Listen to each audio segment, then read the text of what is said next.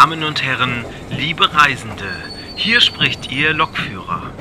Ich darf alle Zugestiegenen recht herzlich auf unserer Reise vom ersten bis ins letzte Lehrjahr begrüßen und wünsche eine angenehme Fahrt. Unser nächster Gast ist in den 80er Jahren Lokführer und nach vielen Jahren des Fahrens über einige Umwege Einsatzleiter der Notfalltechnik geworden. Er ist für einen kurzen Schnack in unser Bordbistro gekommen. Viel Spaß! Hallo Bernd. Hallo Schön, Bastian. dass du dir Zeit genommen hast. Herzlich willkommen im Bistrowagen äh, hier auf dem ICE ähm, quer durchs Land mit unbekanntem Ziel. Okay. Wir schauen, wo die Reise hingeht. Möchtest du eine Currywurst haben oder ein kaltes Getränk? Nee, müssen, ja, nee, mir ist im Moment ein bisschen kalt, also ich würde gerne was Warmes trinken. Also Dann, dann nehmen wir doch einfach eine heiße Schokolade. das machen wir. Klingt gut.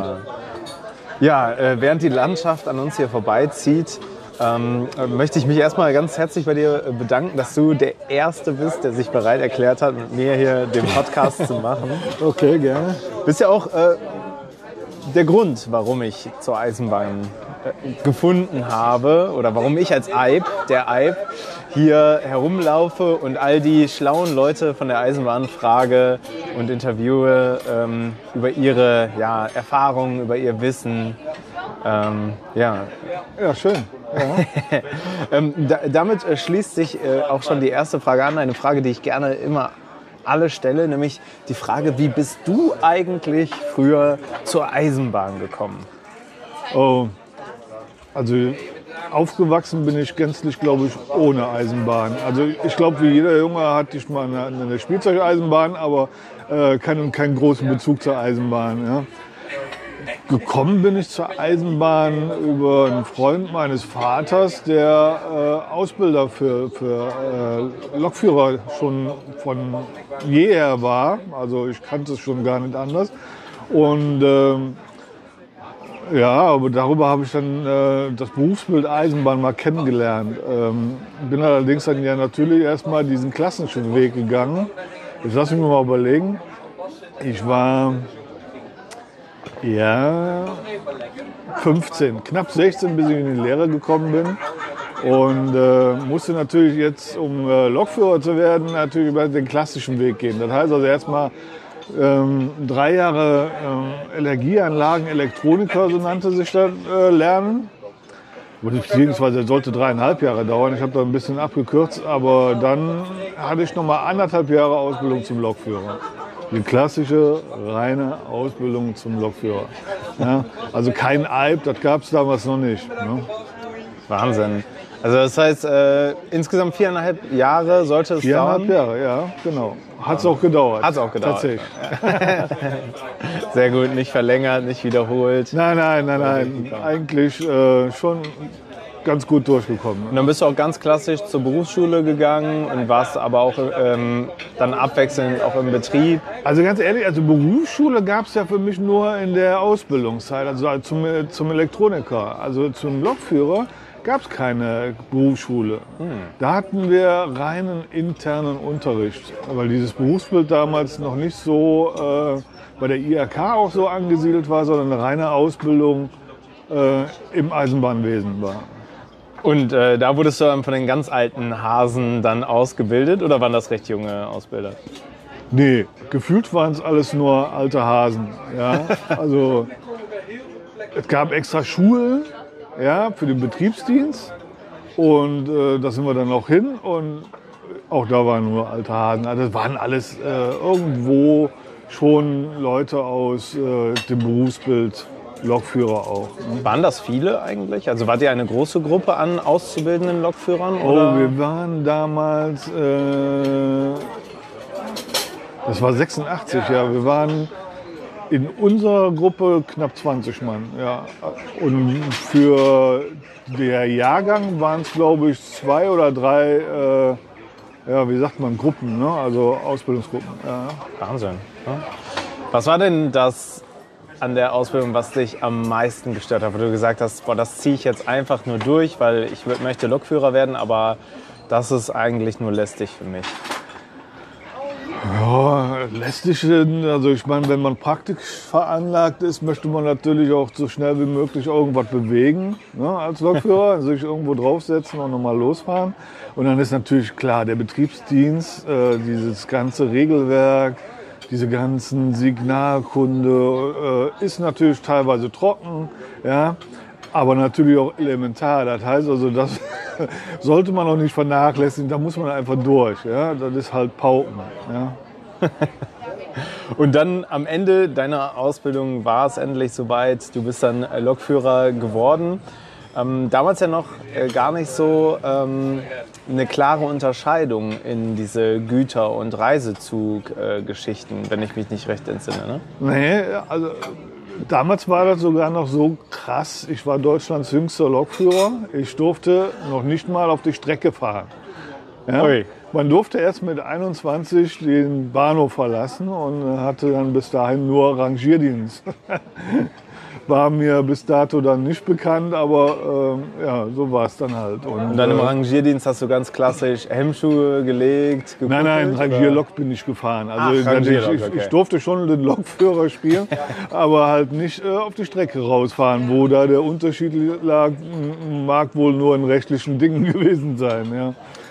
Gibt es ja teilweise heute noch. Ne? Also wenn so minderjährige, ich glaube 17-jährige Lokführerinnen und Lokführer ähm, fertig werden, dürfen die, glaube ich, auch nur im ähm, Rangierbahnhof herumfahren. Ich kann es dir gar nicht sagen, aber kann gut sein. Ja, das muss irgendwo äh, da die Volljährigkeit woanders liegen.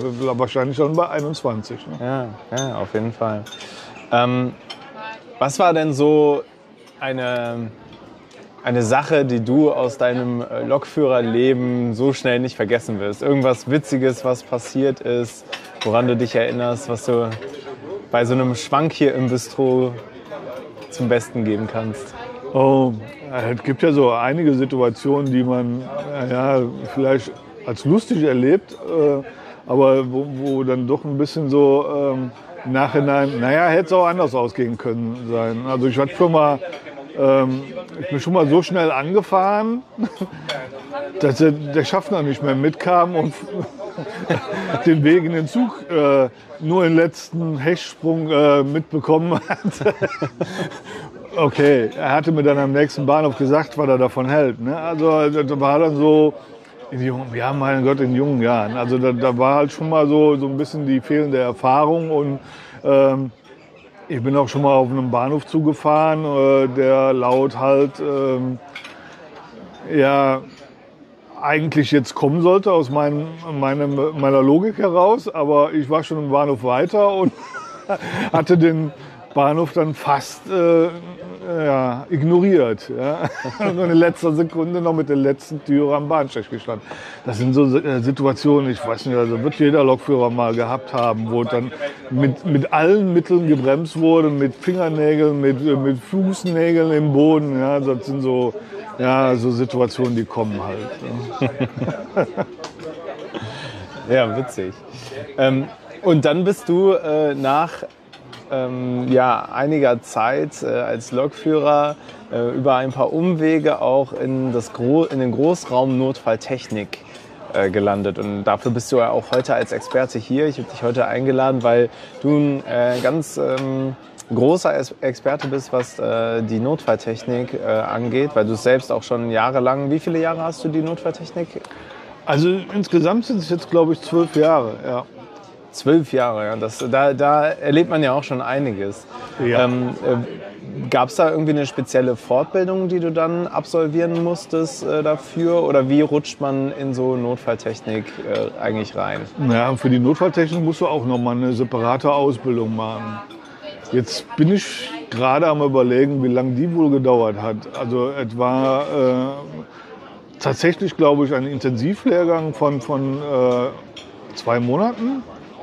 Habe ich, glaube ich, noch so in Erinnerung wo man tatsächlich äh, äh, über die Aufgleismethodik äh, gesprochen hat, wie, wie ist die, die Arbeitsweise, welche Regularien äh, unterliegt man, welchen Richtlinien und welchen Verfahren gibt es und äh, all so weiter, also diese ganze Theorie. Und äh, dann ging es ans Hospitieren und, und äh, Mitlaufen mit erfahrenen äh, Einsatzleitern und, ja, und irgendwann hat man dann die Prüfung gemacht. Ja, ich glaube, das ging so ganz über ein halbes Jahr. Ja, Unter anderem durftest du ja auch die Oberleitung erden. Hast du das schon mal gemacht? ja natürlich, mehrfach. Ja, ja, klar. Also damals sogar noch tatsächlich auch als Lokführer. Ja, hat man, das war im Berufsbild des Lokführers mit drin. Und man hatte auf den Lokomotiven auch tatsächlich noch Erdungsstangen gehabt, Erdungsgarnituren. Als Lokführer hat man sie nie angewendet, natürlich in der Notfalltechnik schon öfters, ja.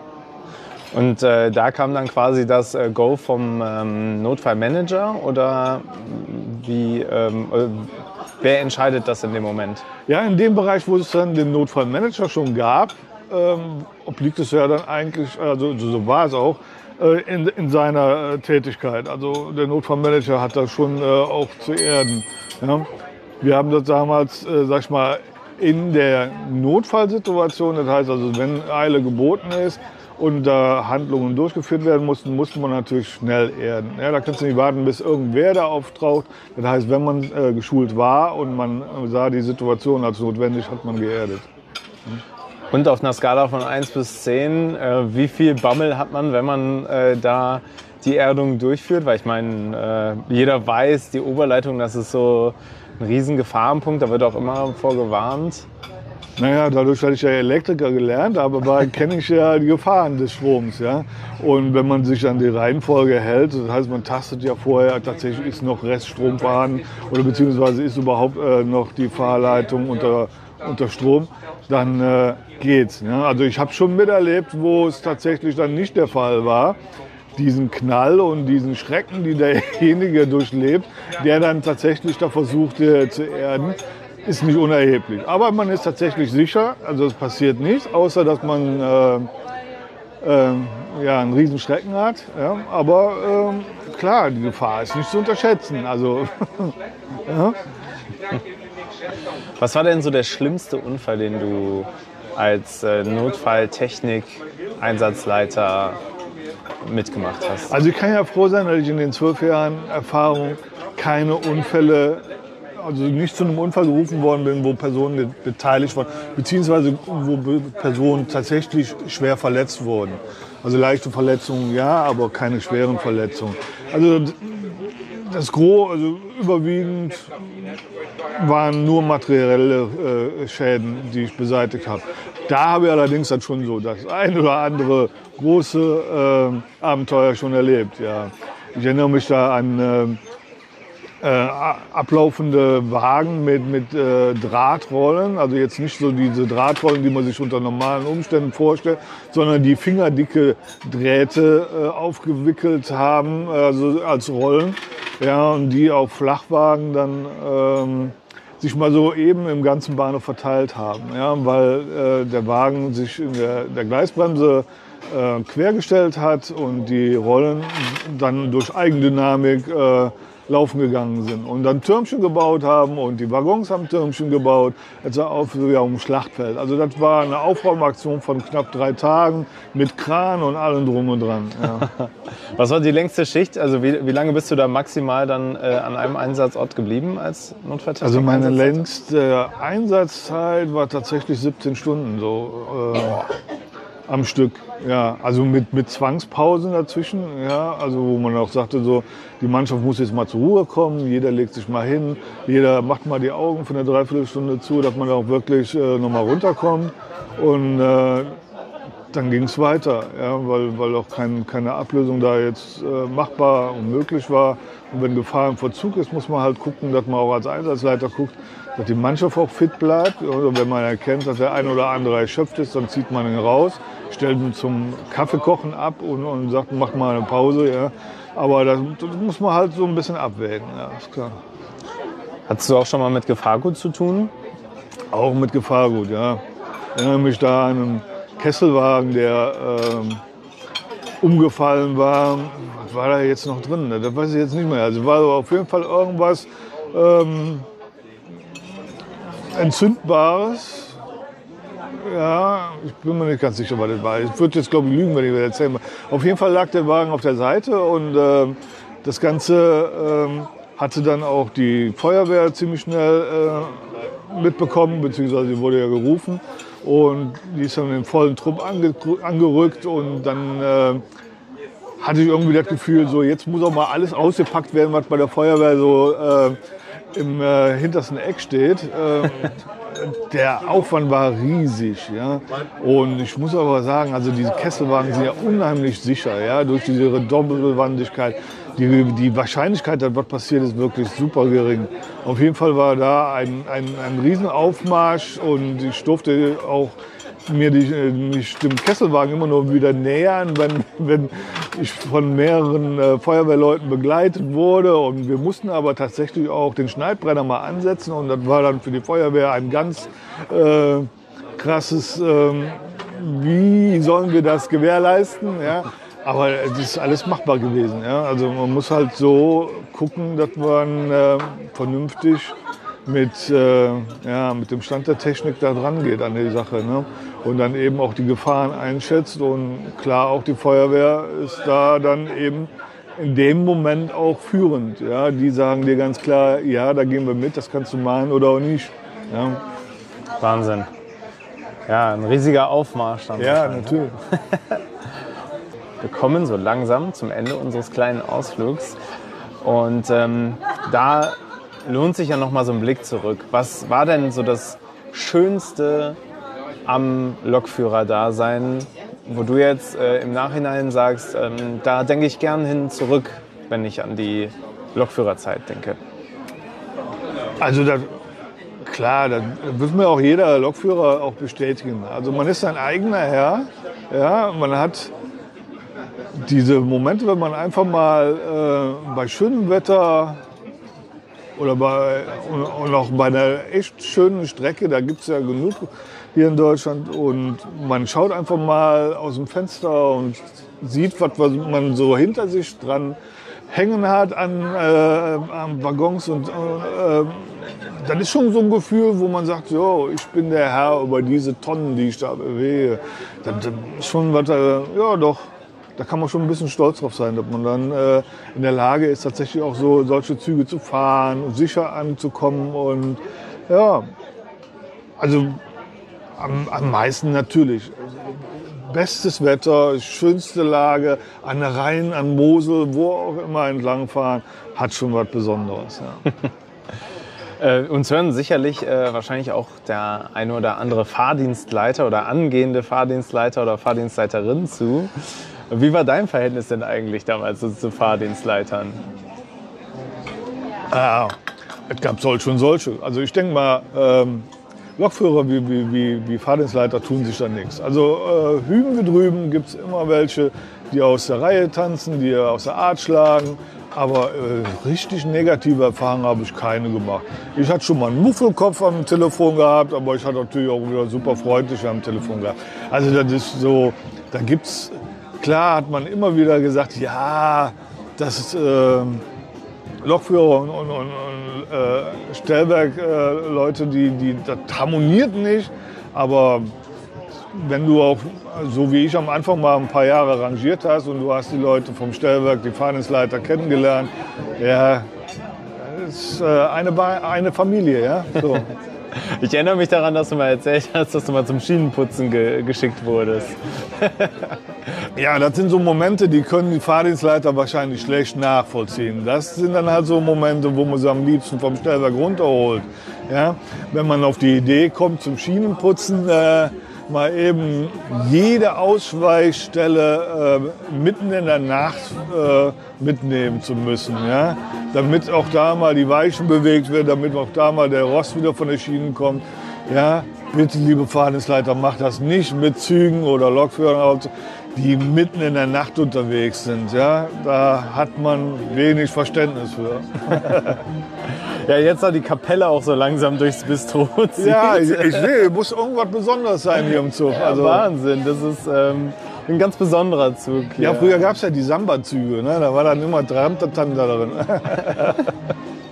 Äh, Zum Abschluss äh, würde ich gerne eine Rubrik hier etablieren. Du bist der Erste, der diese Rubrik äh, begeht. Deswegen ähm, hat sie auch noch nicht so einen ausgefeilten Namen. Es ist eine Entweder-Oder-Kritik. Ich äh, stelle dir gleich die Wahl zwischen zwei Dingen. Okay. Und du musst dich für eine entscheiden. Ja. Und vielleicht sagst du dann noch ein, zwei Worte, warum du dich für die eine oder andere Sache entschieden hast. Das auch, okay.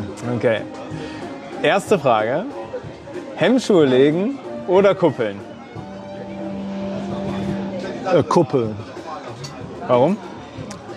Auch wenn man es als Lokführer nicht mehr so oft gemacht hat, aber ich äh, lieber äh, kuppel ich meinen, meinen eigenen Zug oder auch meine eigene Rangierabteilung, als dass ich Hemmschuh legen muss. Also dann ist, äh, da muss man sich ja noch mehr bücken. Also, Äh, Reise oder Güterzug? oh, schwere Sache. Also, also ich sag mal Güterzüge. Ja, ich bin ähm, äh, mit Güterzügen groß geworden, habe aber allerdings auch immer gerne, da, da gab es damals noch die Möglichkeit, ähm, tatsächlich ähm, beides zu fahren. Und beides hat seinen Reiz, beides hat seinen äh, Spaß. Ja. Aber am liebsten doch Güterzüge. Ja. Früh- oder Spätschicht? Naja, also äh, der Disponent damals hatte eine komische Auffassung von früh. Also ich hätte jetzt, ich sage jetzt mal spät, ja, weil ähm, früh hatte immer so diesen Beigeschmack. Äh, morgens früh um zwei ist auch ein Frühdienst, ja, und äh, fand ich nicht so doll. Das war ja quasi eigentlich eher so Nacht, äh, Nachtschicht. Ne? Genau. Und die letzte Frage. Elektro- oder Diesellok? Also es gibt ja jetzt diese tolle Lokomotive mit beidem, also unsere Vectron äh, mit- mit Dieselmotor. Aber Diesel hatte schon immer was Besonderes. Ja, Diesel, Diesel. Also, Diesel. also dann auch, auch Strecken, Großdiesel, ja, also entweder eine 218 oder eine 215 aus, aus damaliger Zeit, 225, wie sie dann nachher noch hieß. Also so richtig schön mit, ähm, ja, mit einem kräftigen Motor hinten dran. Damit man auch weiß, was man unter den Füßen hat. Ja, genau. Ja, super. Vielen lieben Dank. Unsere Haltestelle ist auch schon gekommen. Ich glaube, du musst aussteigen und gleich kommt dann mein nächster Gast hier ins Bistro. Ähm, ja, ähm, möchtest du vielleicht noch ein paar Worte richten an die zukünftigen Eisenbahnerinnen und Eisenbahner, die hier durchs Land fahren werden oder sich an den Stellwerken äh, hinsetzen und die Züge leiten? Also ich kann jetzt nur sagen, euer Entschluss, diesen Beruf zu machen, ist nicht verkehrt. Ja? Ihr werdet es teilweise mal versuchen, ihr werdet aber auch feststellen, es hat was Besonderes, das macht nicht jeder, das kann nicht jeder. Und ähm, zum Teil kann man das auch ganz gut lieben, diese Tätigkeit. Ja? Und wenn man gut macht, dann kommt man auch sicher durch die Eisenbahnwelt. Ja? Und vielleicht läuft man sich mal über den Weg. Ja? Also ich wäre gerne für einen Plausch da, um mal sich auszutauschen, wie eure Erfahrung sich dann im Berufsleben macht. Und da- das alles natürlich hier im musikalischen Bistro. Im musikalischen Bistro. Genau. Ja, äh, insofern würde ich Macht's sagen. gut. Ja? Tschüss. Ciao.